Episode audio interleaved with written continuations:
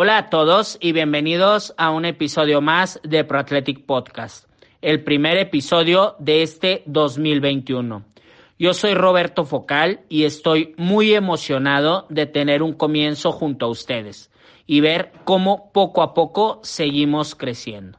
El día de hoy tenemos como invitado a Memo Cortés. Memo es fitness coach, peleador profesional de MMA, CrossFit Coach nivel 2 y presidente de la Federación Mexicana de Fitness Funcional. En este episodio hablamos acerca de cómo trabajar diariamente por lo que quieres te ayudará a llegar de distintos modos a ese objetivo principal que pasa por tu mente. Este episodio es presentado por RunFit. RunFit es la marca de accesorios de entrenamiento que estarán revolucionando tu performance. Entra a www.runfit.mx y compra lo que necesites para tener un año de ensueño.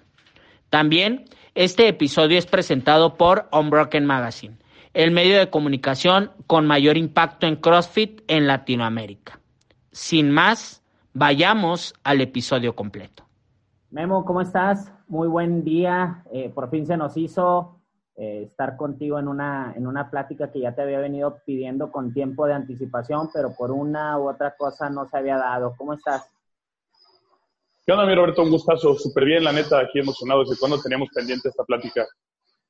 Sí, este, pues bueno, estamos comenzando un año. Este va a ser el primer podcast que voy a lanzar en este 2021 y qué mejor con un, que con un invitado de tu talla que ya tiene desarrollándose en el fitness como empresario, como entrenador, como atleta.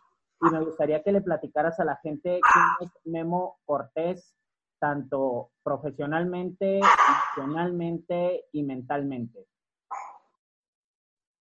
Vale, mira, este, yo soy licenciado en Derecho por la Universidad de las Américas Puebla, tengo 34 años, este, soy, soy dueño de los gimnasios Five Club, tengo más o menos dentro de los gimnasios un poquito más de nueve años, como nueve años y medio dedicándome con, mi propio gym, coachando como unos 12 más o menos. Este, pues yo he tomado tomado varios cursos y certificaciones en, cuanto al fitness. Soy coach level 2, tengo CrossFit.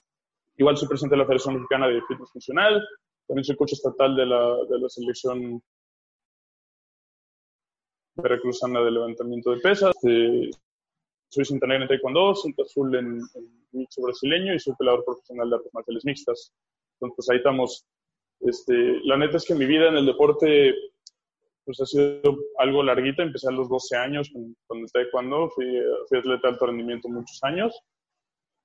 Este, fui medallista nacional varias veces y tuve la oportunidad de, que de, estudiar becado en la Universidad de las Américas precisamente por el, taekwondo. A mí pasó bien curioso que fue al revés. Yo, yo entrenaba para, estudiaba para poder entrenar y no, no, no al revés. Entonces yo la neta es que mi carrera de, de derecho fue más como un pretexto para para poder seguir entrenando que, que al revés. Difícil poderse salir del deporte. Oye, a través de, esta misma experiencia de que te fue llamando el deporte, fue como enfocaste, pues bueno, tu carrera profesional que actualmente tienes, porque pues ya nos dijiste, estudiaste Derecho, pero ahorita te dedicas 100% al fitness. Háblame de cómo, de cómo diste seguimiento a este gusto por seguir entrenando tú y entrenando en esta ocasión o en este caso en el presente a, diferentes personas? Pues mira, la verdad es que es una pasión que yo he tenido desde que estaba muy chico en la familia, siempre ha sido, siempre ha sido pues, pues algo muy común para nosotros estar entrenando. Mi papá jugó fútbol americano en, en la UNAM, fue, fue tricampeón con Cóndores de, de UNEFA. Entonces, el rollo del deporte y de, y de, estar activo siempre en la casa ha sido una obligación mi mamá no era muy deportista como tal, así de, alguna disciplina, pero siempre era de estar en el gym. De hecho, yo con la, con la primera con la, que, con la que visitaba los gimnasios era con mi mamá. Me iba con ella, la acompañaba a entrenar, nos íbamos a correr en las mañanas. Entonces, la, en la en la familia siempre ha sido como, como para nosotros algo muy importante. Entonces, pues al final de cuentas una cosa lleva llevado a la otra. la, bronca es que ya sabes que, y más en, en tiempos pasados los papás eran así de, ah, ¿cómo vas a vivir del, del, deporte? Te vas a morir de hambre, estudia algo que te deje. Entonces, en realidad, ya sabes que a veces por, por estar como en paz con los papás toma uno a veces ciertas decisiones. Que quieren que... Dejaban por... Que quieren que primero termines, por así decirlo, una carrera, algo que te dé un respaldo, podría decirse profesional o, o económico, y después poderte dedicar a lo que en realidad traes dentro de tu pecho, ¿no? Sí, la verdad es que esa es una idea como muy añeja. ¿Cuánta gente no hay por ahí este, sin ser muy felices por no dedicarse a lo que aman? Y lo peor del caso es que, en lo que a lo que se están dedicando el trabajo serio, ni siquiera tampoco es tan redituable económicamente como la gente llega a creer. Entonces, al final de cuentas, ni eres feliz, ni ganas dinero, y nada más estás insatisfecho. Hay una, hay una idea que últimamente he escuchado mucho en las personas que son emprendedoras sobre esta parte de, bueno, irte por lo que te gusta, pero eso que te gusta no quiere decir que no te va a dar trabajo, ¿no? Porque me imagino que tú también has escuchado la frase esta de que elijas algo que te gusta y no tendrás que trabajar por el resto de tu vida. Y, esto me, me, produce un tanto de conflicto porque, pues bueno, o sea, si elegimos lo que nos gusta y nos dedicamos a lo que nos gusta, pues eso nos obliga a trabajar el 100%, 200% aún más que a las personas que no les gusta su trabajo, pero ahí se confunde un tanto la idea porque aunque lo disfrutes, pues bueno, sí, sí trabajas, ¿no? Y, y tú llevas años al frente de un gimnasio que ha pasado, me imagino, por diferentes rachas, rachas buenas, rachas malas, rachas muy malas, rachas muy buenas, y aún así te has mantenido fuerte en ese barco. ¿Qué opinas tú acerca de esto de si eliges algo ya no tendrás que trabajar por el resto de tu vida o trabajar al 100%? Yo te veo muy activo y te veo trabajando al 100% y esto no significa que no lo disfrutes. Pues mira, yo por ejemplo el mensaje este de, de, hacerlo con pasión, hacer lo que te gusta, lo escucho mucho. No sé si sigues a Gary Vee, por ejemplo, pero Gary Vee habla mucho justamente del rollo de, de seguir tu pasión y, y, hacer cosas que, que, a ti te laten. Pero al final de cuentas, no deja de ser un trabajo. Yo considero que por más que te guste, tienes que estar comprometido con lo que estás haciendo. Pero también a veces hay que tener cuidado y aprender a balancear las cosas. Yo, por ejemplo, a mí me cuesta mucho trabajo porque soy medio workaholic. Entonces, aprender a balancear un poquito el rollo de que si es mi pasión y demás está padre, pero a veces me cuesta trabajo dejar de trabajar, ¿sabes? Entonces, este, a veces ese rollo de, balancearlo con tu vida personal y, y, también tomar como que tus ratos de relax y podértela llevar un poquito más tranquilo a veces, pues es complicado. Yo en algún momento llegué a, llegué a administrar tres gimnasios a la vez, tenía yo tres sucursales, güey, y me quería volver loco, güey, no tenía tiempo para nada, güey, como lo demás los tenía en tres ciudades diferentes, estaba dando vueltas por todos lados y luego no tienes un equilibrio con tu vida personal. Yo, por ejemplo, me cuesta un chingo de trabajo controlar luego mi ansiedad y, y, el sueño, luego me cuesta un chorro de trabajo dormir. Entonces, pues es complicado, ¿no? A veces tanta pasión también no está tan padre como uno quisiera hacerlo ver. Es lo que pasa cuando no tienes como quien dice un horario y literal todo, toda idea lo ves como un campo de trabajo, ¿no? Ahora que te veo por ahí creando contenido tanto de entrenamiento como de consejos, tips y programación de, de entrenamiento, eh, me imagino que estás dándole tú y, se te ocurre algo y dices, ah, me voy a grabar haciendo esto y lo voy a, a, a proyectar y luego se te ocurre algo mientras te estás bañando y te, lo digo porque a mí así se me ocurre a veces, o sea, me, eh, voy trotando y se me ocurre, me paro, lo anoto en mi celular, sigo trotando, pero ya quiero llegar a casa, acabar mi rutina de entrenamiento para eh, armar algo y, y, subirlo.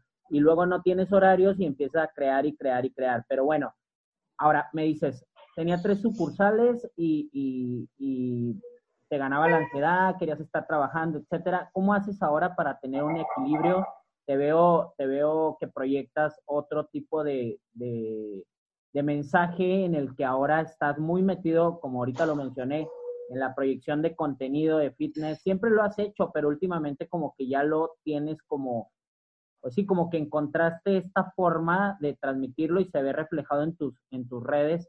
¿Cómo tienes un equilibrio para entrenar tú, entrenar a la gente y ahora estar creando un contenido que le viene de beneficio a muchas personas? Pues fíjate que lo que he hecho es aprender, pues la parte más difícil, ya sabes, en un emprendimiento es aprender a delegar. Entonces, yo he aprendido a delegar, he aprendido que muchas cosas no tengan que depender 100% de mí, a soltar las manos de algunas cosas. Por ejemplo, aquí en el gimnasio reduje un chorro mis horarios, de, mis horas de coacheo. Yo antes llegaba a coachar entre, entre 8 y 10 horas diarias. Entonces, terminas con un burnout tremendo, güey, súper cansado, y luego dejaba de entrenar, subí de peso por lo mismo. Entonces, ahorita, ahorita coacheo 3 a 4 horas diarias, no más, y reduje muchos esos tiempos y eso me permite también tener como mejores procesos creativos, estar un poquito más enfocado en, en las redes, le, metí muchas, muchas ganas al, al coaching en línea, que ya tengo, tenemos un coaching en línea grande, tenemos una programación en línea para, para gente que está en, que está en casa sin, sin poder entrenar en boxes, entonces diversificamos un poquito y quité las manos un poco de algunas cosas le, di la, el, voto de confianza a, mi staff de coaches que tengo aquí en, en el gimnasio de Córdoba y la verdad es que han respondido bastante bien. Y en base a eso, ¿tú sientes que los resultados han ido llegando en otros aspectos que a lo mejor y no tenías tan fuertes, ¿no? O sea, dices que ya tienes un programa de entrenamiento en línea grande. Antes me imagino que también ya entrenabas gente, pero no era tanta la atención por estar metido en tu, en tu gimnasio, eh, en, lo, en lo presencial, ¿no? ¿Cómo te has desarrollado? lo veía yo como algo secundario. Lo veía yo como algo secundario, ya sabes, como, ah, sí, ahí lo tengo, pero pues no era como tan primordial. Pero precisamente la pandemia, fíjate que nos dio esa oportunidad de, de darle seriedad y crear una plataforma bien, bien, que, que, por una cosa o por otra, ya sabes que por dejadez a veces lo tienes en mente y dices, estaría bien padre que lo hiciera, ¿no? Pero por una cosa o por otra lo vas dejando, lo vas dejando, lo vas dejando. Y pues ahorita le, le dimos mucho, mucho auge a las redes me, metí muy en serio a crear el contenido tanto en Instagram como en TikTok y pues ha funcionado bien.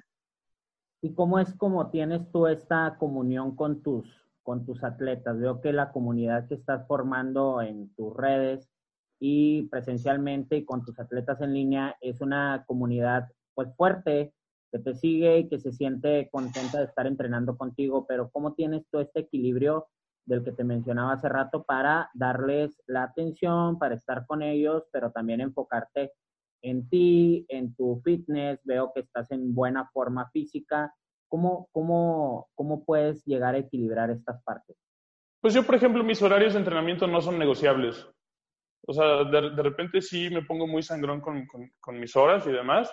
Si tengo que entrenar, es así de, perdón todo el mundo, no, este, no estoy disponible ni en el celular, ni estoy disponible para mis atletas que están presenciales. Si estoy entrenando es, es como de, ¿sabes qué? Estos son mis horarios y no voy a jugar con ellos. Tengo mis horarios con mi, entrenador, con mi entrenador de boxeo, por ejemplo. Tengo mis horarios para mi preparación física también. Porque también me he dado cuenta que, güey, el trabajo nunca se acaba. Nunca se acaba, güey. Nunca, nunca, nunca, nunca se acaba. Entonces, al final del día, este, estar bien contigo mismo también es importante y es parte de nuestro trabajo. Mucha gente, hay muchos coaches que dicen, no, es que no tienes que estar en forma, no es necesario que estés en forma tú para coachar a los demás y, demás. Pero en el mundo de hoy, la neta, tú sabes que la imagen cuenta un montón. Y al final del día es muy importante ser congruente con lo que promulgas y, y, ser el ejemplo de la gente. O sea, la verdad es que es importante también en cuestiones de liderazgo el rollo de tú poner el ejemplo, ¿no? Es complicado andar pidiéndole a la gente cosas que, que, tú no sigues. Y estoy totalmente de acuerdo contigo, incluso coincido en esa misma idea y por eso yo también entreno y, y me gusta exigirme los entrenamientos y me gusta comer saludable y me gusta, digo, tener buenos hábitos porque a fin de cuentas yo creo que esa es la base de, de una vida saludable sustentable que tú le puedas promover a tus, a tus alumnos. En cambio, si te ven eh, que pues, eh, en mala forma física, con malos hábitos, haciendo eh, otras situaciones, pues bueno, ¿cómo puedes empatar ese, ese gusto de ellos por estar en el fitness? Es como, es como si, si ponemos de ejemplo que para la fiesta hay muchas personas que te invitan, pero para entrenar, no me las cuentas yo creo que con la con los dedos de una mano y qué mejor que el coach sea esa persona que les invite, pero no diciéndole, o sea, un coach siempre va a estar presionando y todo, pero presionas más con el ejemplo y como, como lo estás propiciando tú principalmente eh, me, parece, me parece muy agradable ver, y, y, te lo he dicho en varias ocasiones, me parece muy agradable ver el contenido, lo que escribes, lo que muestras, y sobre todo que se ve muy transparente, que se ve que es algo real, que podemos palpar y que podemos notar, ¿no? Ahora, con esto a mí me surge pues una duda de cuándo fue el momento en el que tú notaste que eh, este cambio sucedió en ti, porque yo te conozco de años ya, eh, tienes muchos más años ya, yo creo que en CrossFit que yo, eh, y te conocí y estabas, me acuerdo muy bien del día que, que, tuve plática contigo, que fue cuando me mandaste un, un video de tu hermana y lo subía a un Broken Magazine y, y a partir de ahí empezamos como que a platicar y todo pero, o sea, sinceramente te lo digo, siento que la evolución ha sido constante de tu forma, pero siento que se debe más a la parte mental que a la deportiva y a la profesional, porque eso tú ya lo tienes desarrollado. Pero sí te veo como que, como si hubiera sucedido algo y, y, si estoy equivocado, pues bueno, eh, a lo mejor percibí mal, pero ¿a qué crees tú que se debe esta forma de empezar a enfocarte un poco más en algunos detalles que a lo mejor antes no y que eso haya revolucionado y cambiado la percepción o lo que expones eh, tanto a tus atletas como a tus seguidores, como a la gente que confía en ti? Pues mira, al final del día todo el mundo llevamos como diferentes procesos de crecimiento, tanto profesional como personal.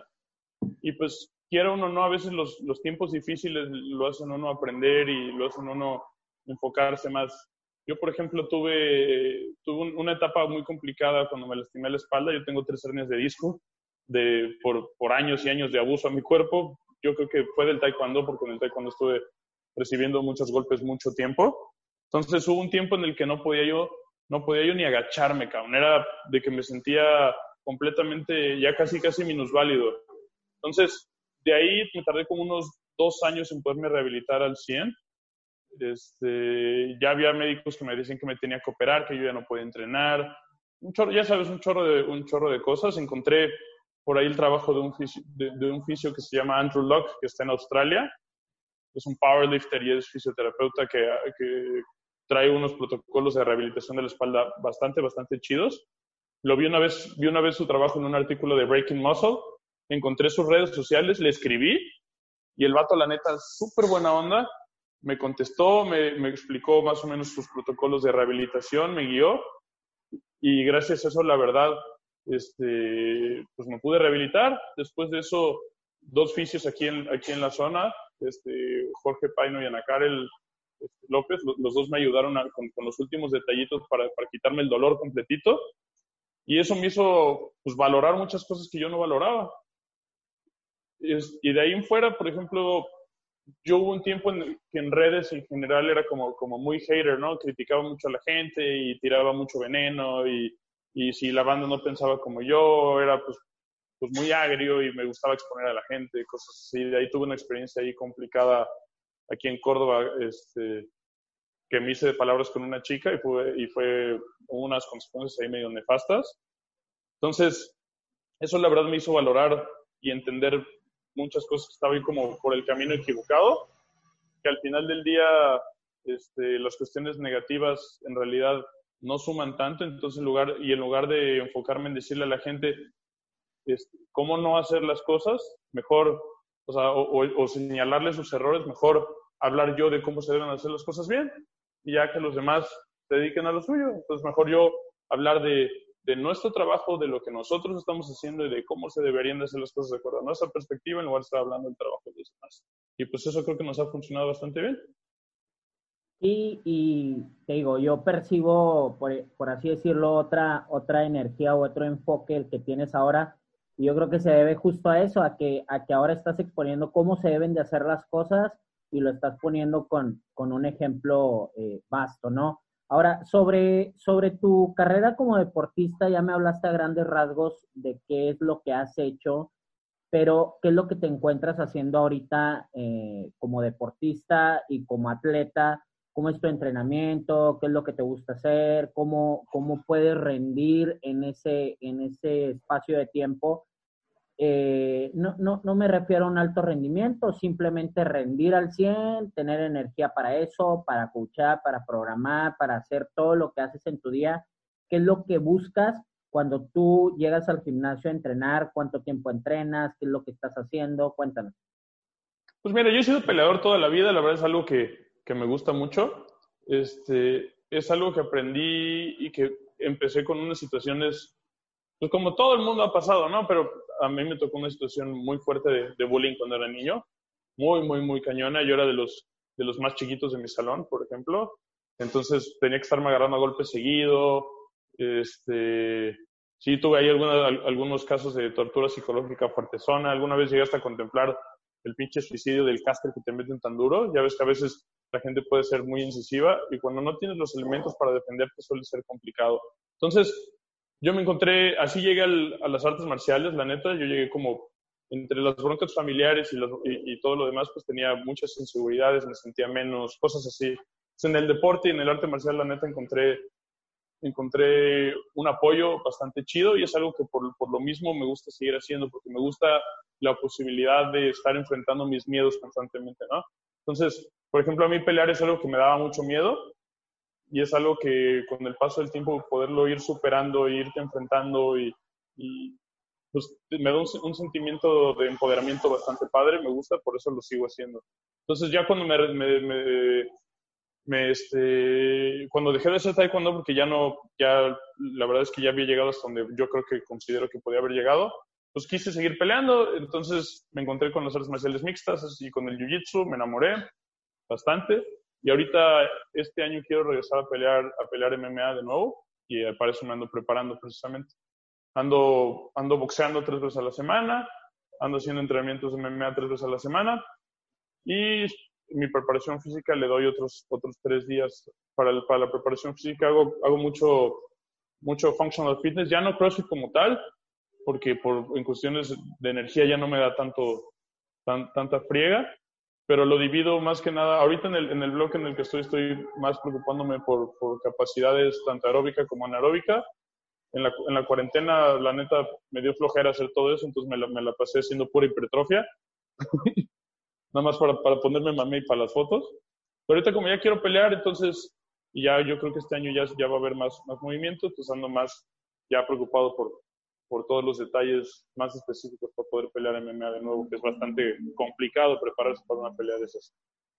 ¿Cómo es la, la preparación para la gente que nos está escuchando que no tiene idea, pero que ha visto peleas o, tiene algún, algún parámetro? ¿Cómo es la preparación de un peleador, tanto física como mental, o qué debe tener antes de enfrentarse a una pelea?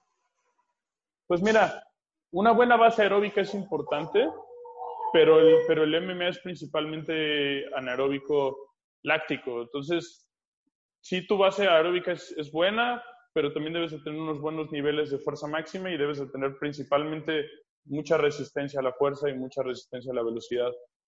Y necesitas tener, mentalmente necesitas tener mucha resistencia al dolor, porque es un, es un deporte que mentalmente es pesado también. Todo duele, todo cansa. Este, la cuestión de intimidación con la persona con la que vas a pelear también es dura. El, los sparrings de entrenamiento a veces son pesados, te duele todo. Hay días que te va bien y no hay bronca, hay días que te va muy mal y te golpean por todos lados, pero pues te tienes que estar sobreponiendo, es una lucha pues diaria. La verdad es que es, todos los días tienes que estar peleando con, contra la otra persona, pero sobre todo contra, contra ti mismo, contra tus miedos, contra tus inseguridades, contra tu diálogo interno, que esa madre es luego es complicado. Ya ves que tu cabeza te dice cosas siempre que estás entrenando, hay veces que te dice, no, güey, ya no puedo, güey, hay veces que te dice, no, güey, sí, chingale un poquito más.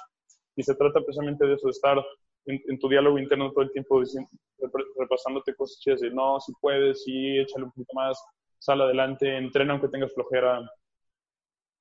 Y, y parte de estos conceptos yo creo que quedan perfecto con, con pues bueno, con comenzar un año nuevo en donde todos nos planteamos propósitos a cumplir durante 12 meses. Ayer por ahí veía un post que, que subías tú sobre eh, la diferencia que debe tener un coach de un pues atleta o deportista normal al recibir nueva gente a un gimnasio en donde el coach pues bueno debe de invitar, debe de instruir, debe de guiar, debe de y a lo mejor el, el, atleta que estuvo ahí todo el año, pues le parece un tanto nefasto no contar con el mismo espacio, que a lo mejor nada más es este mes, y empiezan por ahí a crearse un tanto de conflictos, ¿no? ¿Qué es lo que puedes decirle a la gente que va a estar escuchando este podcast y que tiene ahorita objetivos y que no sabe hasta cuándo los vaya a querer para que siga queriéndolos todos los días? Esto que me mencionas de tu mente te dice que pares y tu mente te dice que comas mal y también te dice que que vayas mejor con los amigos con los que te dicen que para qué haces ejercicio, etcétera. ¿Qué le puedes tú aconsejar a alguien para que se mantenga firme y quiera cumplir sus objetivos? Porque a veces yo creo que estamos tan acostumbrados, los que ya llevamos años en esto, a ver que en enero regresa gente, ya sabemos que es buena época para los coaches, para los gimnasios, ya eso, eso ya lo sabemos. Pero, ¿qué tiene que hacerse entonces para que siga al resto de, de, todo, de todo un año? Pues mira, la gente se tiene que quitar de la cabeza muchas ideas que vemos en redes, por ejemplo, muchas cosas muy románticas de, acerca del entrenamiento, muchas, muchas cosas que a veces Instagram o las redes te hacen creer, muchas mentalidades del todo o nada, ¿no? Del creer que, que una persona que es fitness come bien todos los días y come pura lechuguita y se la pasa entrenando y no tiene vida personal. Mucha gente cree que de verdad ser fitness es eso. Yo, por ejemplo, por eso posteo mucho que de repente me salgo a comer o que me echo un corte o que me tomo unas cervezas con mis amigos, porque al final del día está padre, está padre llevar una vida pues estricta y disciplinada, pero también hay que entender que llevamos una vida normal. Al final del día, la mayor parte de la gente no pretende ser atletas de alto rendimiento. Yo cuando, cuando voy a pelear, por ejemplo, sí soy súper cuadrado de, de no voy a salir, no me voy a tomar ni una cerveza, voy a estar súper a dieta, pero eso es porque tengo un objetivo como súper clavado, ¿no? Pero de ahí en fuera, también, también tengo, doy espacio para salir a comer con mis amigos. Por ejemplo, en el gimnasio hay rosca de reyes, que tuvo este ahorita. O sea, no se trata de vivir en la privación, porque vivir en la privación a largo plazo no es posible, güey. Entonces, yo siempre le digo a la gente que vaya despacio y haga hábitos que puedan mantener por un, por un, por un buen rato. Y eso es mucho más importante. Es más importante seguir tu plan de entrenamiento y tu dieta al 70% todo el año que meterte un plan de entrenamiento y una dieta al 100% un solo mes y que lo termines dejando. Vas a tener mucho mejores resultados, aunque no lo cumplas al 100, porque de hecho ningún programa de entrenamiento, ninguna dieta se puede cumplir al 100, lo sabemos. Desde que lo programas tú sabes que, que va a haber sesiones que se van a perder y que va a haber veces que vas a tropezar, y eso está dentro, del, dentro de los cálculos. La gente a veces dice, no, ya si me equivoqué un día, ya voy a dejar todo a la shit. O ya si me comí una rebanada de pizza, me, la, me, atasco la pizza completa y ya dejo todo a la chingada. Entonces, tiene que, la gente tiene que quitarse de la cabeza la mentalidad esa de, de todo o nada. Es un ciclo muy vicioso como el de los alcohólicos, que tienen, este, se ponen unas pedotas horribles y luego se sienten, se sienten mal y dejan de tomar un rato y otra vez regresan y otra vez dejan de tomar, cuando la realidad de las cosas es que deberías de tener una relación sana y poder tomar dos, tres cervezas sin, sin perderte y no pasa nada. Que la gente encuentre un poquito la mediación entre una cosa y otra. Y este en el aspecto de las personas que, que van a, a, comenzar.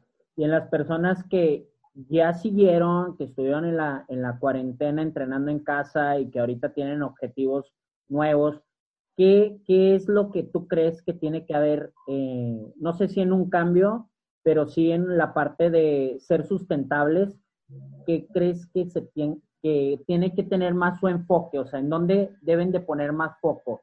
En la parte de la nutrición, en la parte de, del entrenamiento. Yo sé que es todo depende y depende del objetivo y depende de cada persona y de los tiempos. Pero ¿en qué crees tú que la gente debe de poner más énfasis en este nuevo año que literal eh, estamos viviendo un día a la vez, ¿no? Aprendimos el año pasado muchas cosas, eh, nos pegó algo que no sabíamos que podía suceder. No sabemos qué nos vaya a deparar este, este 2021, pero eh, toda, toda esa gente que sigue motivada, que sigue en esta ola del fitness, ¿qué debe de recibir de consejo para comenzar un mejor año? Pues yo veo, yo veo en, en varias de las áreas, veo algunas cosas medio abandonadas. Curiosamente, en la gente que ya lleva mucho tiempo entrenando, por ejemplo, hay mucha gente que, que, yo creo que se beneficiaría de entrenar menos, por ejemplo. porque hay mucha gente que es muy intensa, muy clavada y de hecho muchas veces se sobreentrenan y dejan de lado la recuperación. Ya ves que al, al muy clavado, de hecho, lo difícil es que, que aprendan a hacer descargas, que aprendan a cuidar su cuerpo un poquillo. Y por otro lado, la nutrición es un concepto que también está muy abandonado por todos lados. Yo me incluyo, yo, yo, yo, no, yo no soy de las personas que tiene los mejores hábitos alimenticios, yo tengo que mejorarlo ahí por... A mí, por ejemplo, no me gusta mucho comer verduras y batallo con eso, pero pues ni modo, tengo, esas son cosas que, hay que mejorar. Y el otro, el otro lado es la, el rollo mental, que es el más difícil. Estamos viviendo una situación complicada todos, una situación de mucha ansiedad, una situación en la que estás lejos de la gente que quieres porque no puedes tener tanto contacto como te gustaría, este, en, el que yo, yo platico con mucha gente y mucha gente está teniendo problemas para dormir, para conciliar el sueño, para estar tranquilos. Entonces, esas tres áreas yo creo que son, son áreas en las que se puede mejorar bastante. La verdad es que mucha gente a veces conseguiría mejores resultados entrenando un poquito menos y mejorando sus hábitos en general, o sea, el, el, rollo completo, en lugar de buscar todo el tiempo nada más lo que estás haciendo dentro del gimnasio. Y en base a eso, los resultados comenzarán a llegar paulatinamente. Yo creo que eh, añadiendo a esto que, que mencionas y para, para, cerrar con este tema, eh, tratar de enfocarse básicamente a lo que quieres y darle prioridad a ello, ¿no? Sin estarse estresando por ello. Y pues bueno, el mensaje que yo creo que hasta los atletas elite de todos los deportes tienen es disfrutando de, lo que está sucediendo hoy y, hacerlo por eso mismo. Recordar las bases y recordar de dónde fue, de dónde nació ese gusto por, pues por estar entrenando, ¿no? Ahora, eh, cambiando un poco drásticamente de tema y regresando a lo que me mencionabas en un principio, me llamó la atención lo que me dijiste sobre el proceso creativo. Hay muchas personas que están ahorita comenzando en diferentes ámbitos y este podcast se dirige básicamente al fitness, coaches, deportistas, etcétera. Eh, hay muchas personas que no saben por dónde comenzar a hacer contenido o a impartirlo. Y ayer o antier creo que puse por ahí una cajita de preguntas en mi Instagram y me llamó la atención eso de que cómo distribuyo yo eh, las publicaciones que voy a que voy a hacer en mis redes y yo tengo pues bueno varias cuentas y lo hago de diferente forma en cada una de las cuentas. ¿Cómo es tu proceso creativo o cómo lo llevas a cabo desde un principio, podría decirse, hasta que el post o, el video está, está arriba y si te satisface por completo, si hay eh, por ahí un día que pasa, dos días y luego después dice, ay, no, no me gustó siempre o, o, ya pienso diferente o pude haberlo hecho mejor y que lo tumbes o algo por el estilo. ¿Qué es lo que tú buscas en, este proceso creativo? Pues mira, yo, lo yo muchas veces lo que hago es que soy medio análogo, la verdad me gusta mucho escribir. Entonces agarro mi libreta y empiezo a escribir ideas. Empiezo a escribir ideas del contenido hacia dónde, hacia dónde, lo, quiero, hacia dónde lo quiero mover y a partir de ahí desarrollo. Ya de ahí, últimamente lo que prefiero es grabar mucho contenido, armarlo y de irlo distribuyendo poco a poco se me hace un poquito más sencillo que a veces, que a veces estar haciendo el contenido diario, porque a veces es como más, más pesado. A veces prefiero agarrarme y poner a, ponerme eh, una tarde a, a, planearlo todo y ya de ahí irlo moviendo. Entonces, igual también dependiendo de, mis, de las redes, en cada red manejo un poquito el contenido un poquito diferente.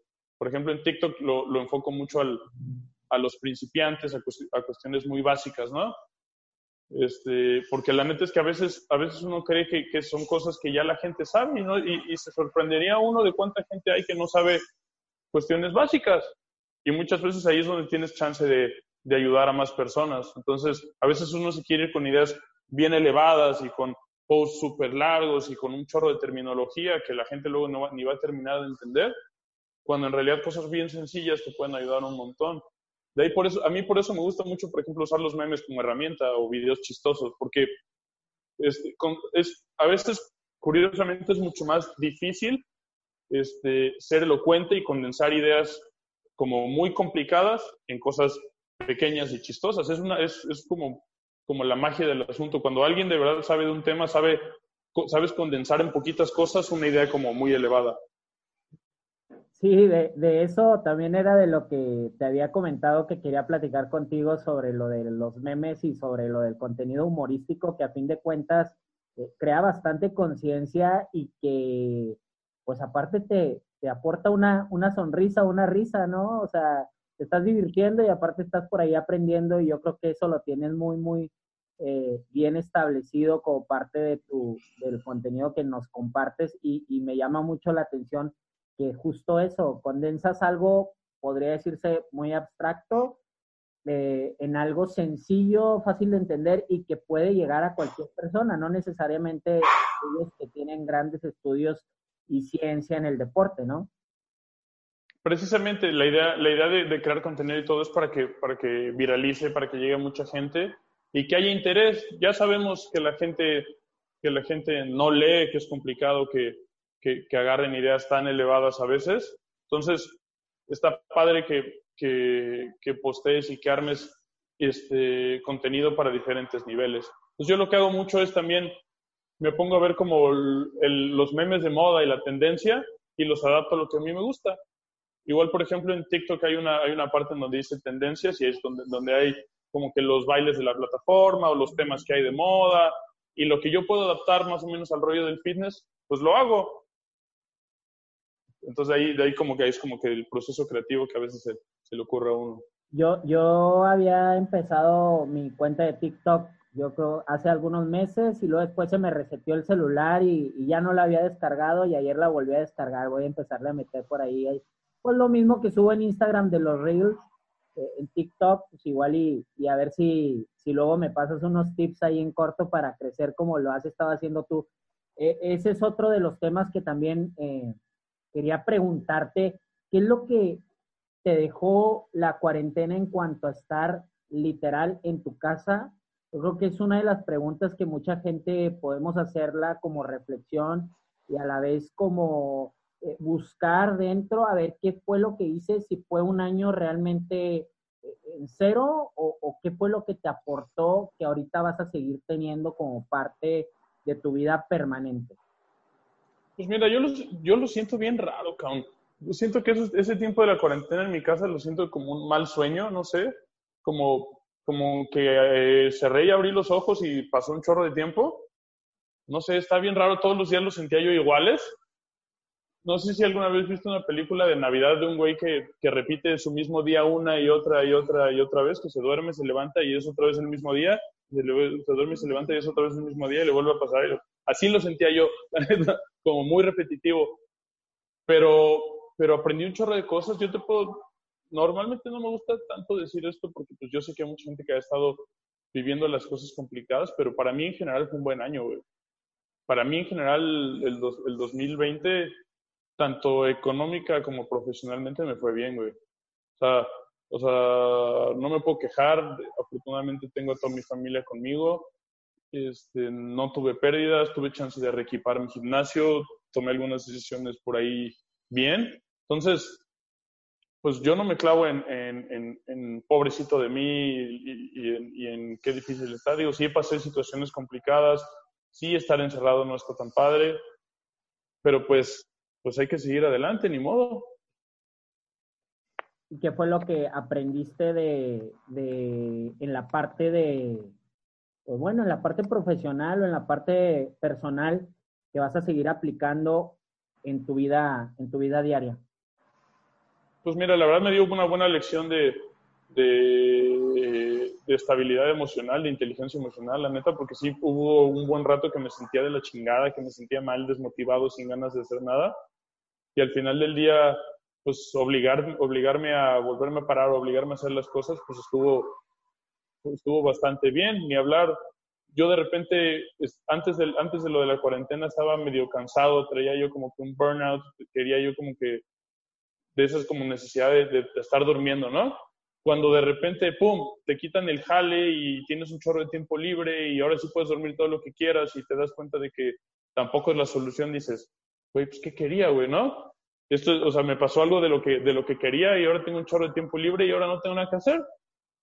Y empiezas a valorar y dices, no, la neta es que sí me gusta mi trabajo, me gusta mucho estar en el gimnasio. Entonces, pues aprendes a valorar y disfrutar muchas cosas. Y yo sí me di cuenta de que mi familia es súper prioritaria. Ahora, de, de, de todo esto que, que, hemos estado hablando, me llama mucho la atención saber qué es el contenido que tú consumes, porque al ser un, un creador de contenido y, y, un coach que está en constante preparación y, y sobre todo eh, aprendiendo para brindar, ¿qué contenido es el que consumes o qué nos puedes recomendar? ¿Qué libro, qué serie, qué eh, persona seguir en Instagram? ¿Qué es lo que tú haces? Por ejemplo, en Instagram me gusta mucho, te digo, Gary Vee, me gusta mucho lo, lo, que habla de como de, de, desarrollo personal. En cuestiones de, de, cuentas fitness me gusta mucho, pues yo sigo más como a peleadores, jiu cosas así. Y, este, y de ahí en fuera, la verdad, por ejemplo, en, en series, Netflix y ese tipo de cosas, soy medio taco, me gusta mucho ver anime, la verdad. Pero ese es como, como mi momento como de, de, de relax, de despejar la cabeza. Leer, la verdad es que últimamente no he sido tan disciplinado para la lectura. Después de, después de la carrera, o sea, sí leo artículos y cosas así, pero clavarme en leer libros no, no me he clavado tanto últimamente, más que los, más que los cursos y capacitaciones que tomo, que sí tengo que estar macheteándole, pero últimamente no me he clavado como, como tanto en ese rollo porque no he tenido mucho tiempo y soy medio disperso, como me cuesta trabajo concentrarme a veces. Empiezo y ya de ahí agarro el celular de nuevo y ya sabes cómo pasan esas cosas.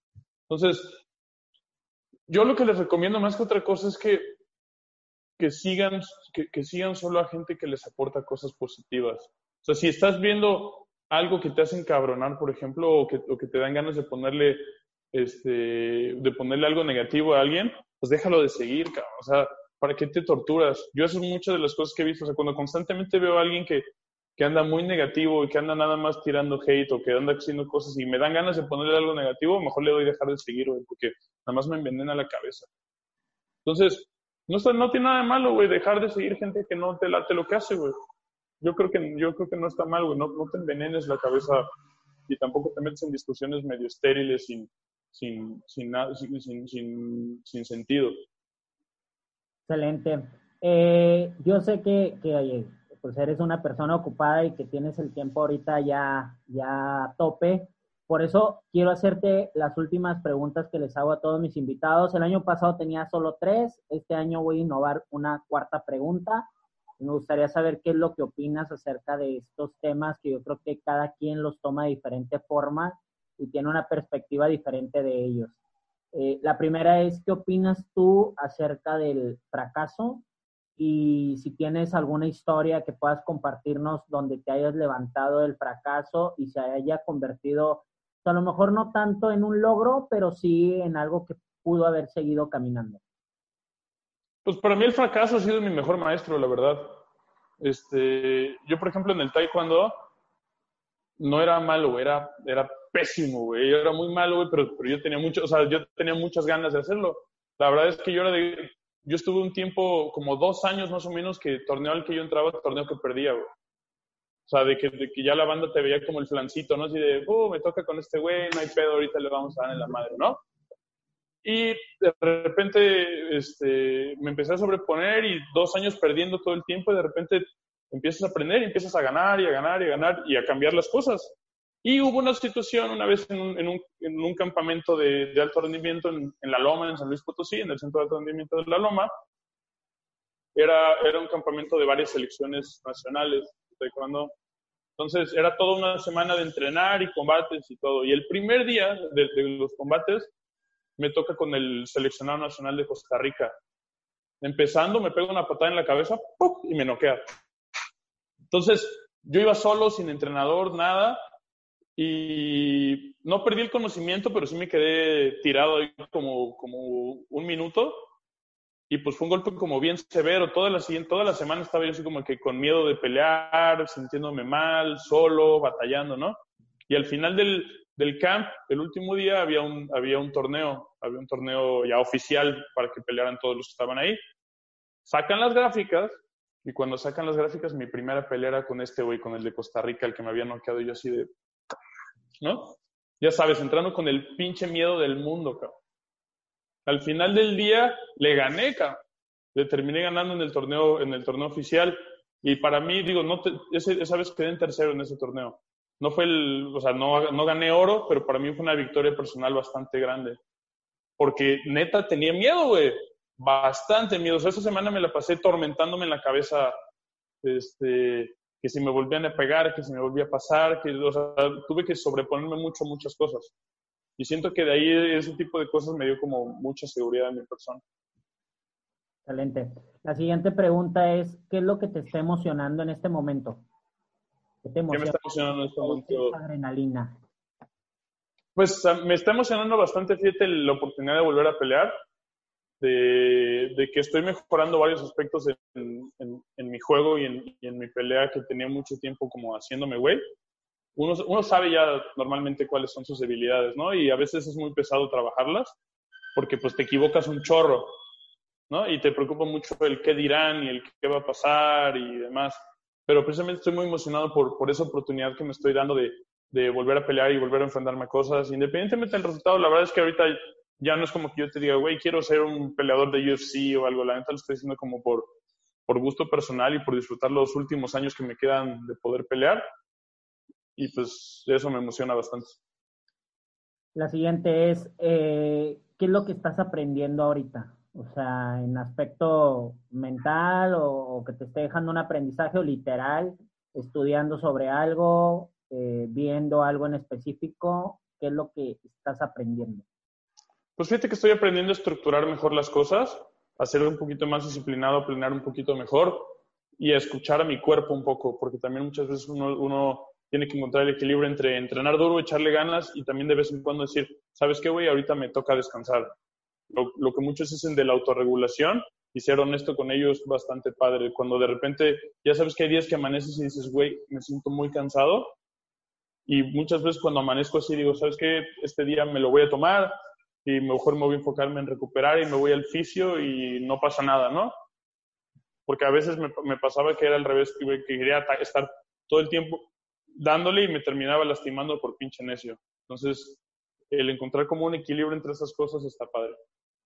Ahora, eh, eh, me queda una pregunta, pero hablando de este mismo tema, mucha gente que te va a escuchar va a decir, pues Memo dice eso porque tiene un buen fitness, por eso, pues por eso se puede dar un día, por eso igual y se echa una cerveza, por eso va con sus amigos, pero pues yo creo que vale la pena decirle a la gente qué es lo que has pasado para estar ahorita. De hecho, acabas de hacer creo que un post de hace cinco años, una, una comparación y por ahí dejaste un mensaje muy concreto, pero pues bueno, ¿qué, qué, mensaje se le da a esa gente? ¿Qué, ¿Qué opina eso? Pues es que el chiste aquí es no convertir un tropiezo en una caída, ¿no? Porque en nuestro camino todos nos vamos a tropezar un chorro y nos vamos a equivocar. Pero al final del día se trata de me tropiezo, pero sigo adelante, y me tropiezo, pero sigo adelante y aprendo más cosas y le vuelvo a dar. Y dentro de esos cinco años que hice, que hice cambios, de repente volví a subir de peso, pero decía yo, no, no, no, no, no, no, ya no quiero estar donde estaba, este, no me voy a rendir, le voy a echar un poquito más de ganas. ¿Sí me explico? Entonces yo desde ese momento dije, ¿sabes qué? No quiero volver a ser gordo de nuevo, güey. O sea, sí dije así como, me costó tanto trabajo ponerme en forma como para tirar toda la mierda, ¿no? Entonces, en un inicio, llegar, llegar es difícil, sí, o sea, llegar a tu objetivo sí va a requerir un poquito más de esfuerzo y no estar como tan relajado, pero una vez que ya llegaste a mantenerte, no es tan complicado. Ya que aprendiste más o menos cómo está el rollo, le puedes tomar un poquito de libertades y no pasa absolutamente nada. Excelente. La última pregunta es la contraparte de la primera. ¿Qué opinas tú del éxito? ¿Te sientes una persona exitosa o qué es lo que crees que te hace falta para llegar a ese éxito que a lo mejor tienes tú como, como un enfoque?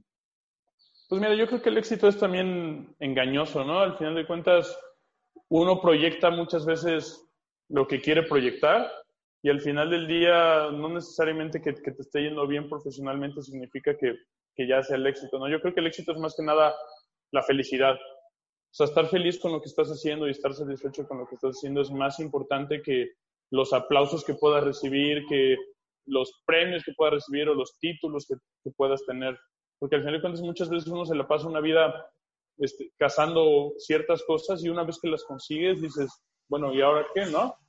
alguna vez, alguna vez mi, mi Saboní, mi entrenador, me, me decía así de, ok, güey, tú quieres llegar a ser campeón nacional, porque ese era mi objetivo, llegar a ser campeón nacional. Este, nada más pude llegar a ser tercer lugar nacional alguna vez, ¿no? Pero me dijo, ¿y estás preparado para cuando lo logres? Y eso me quedé como de, güey. Y eso le pasa a muchos atletas. O sea, date ese diálogo está mucho con los atletas que han llegado a ser, por ejemplo, campeones olímpicos. Muchos de ellos se enfocaron 20 años de su vida en llegar a un oro olímpico, llegaron a ese oro olímpico y después de eso se acabó su vida, güey. O sea, es como de, bueno, ¿y ahora qué, no?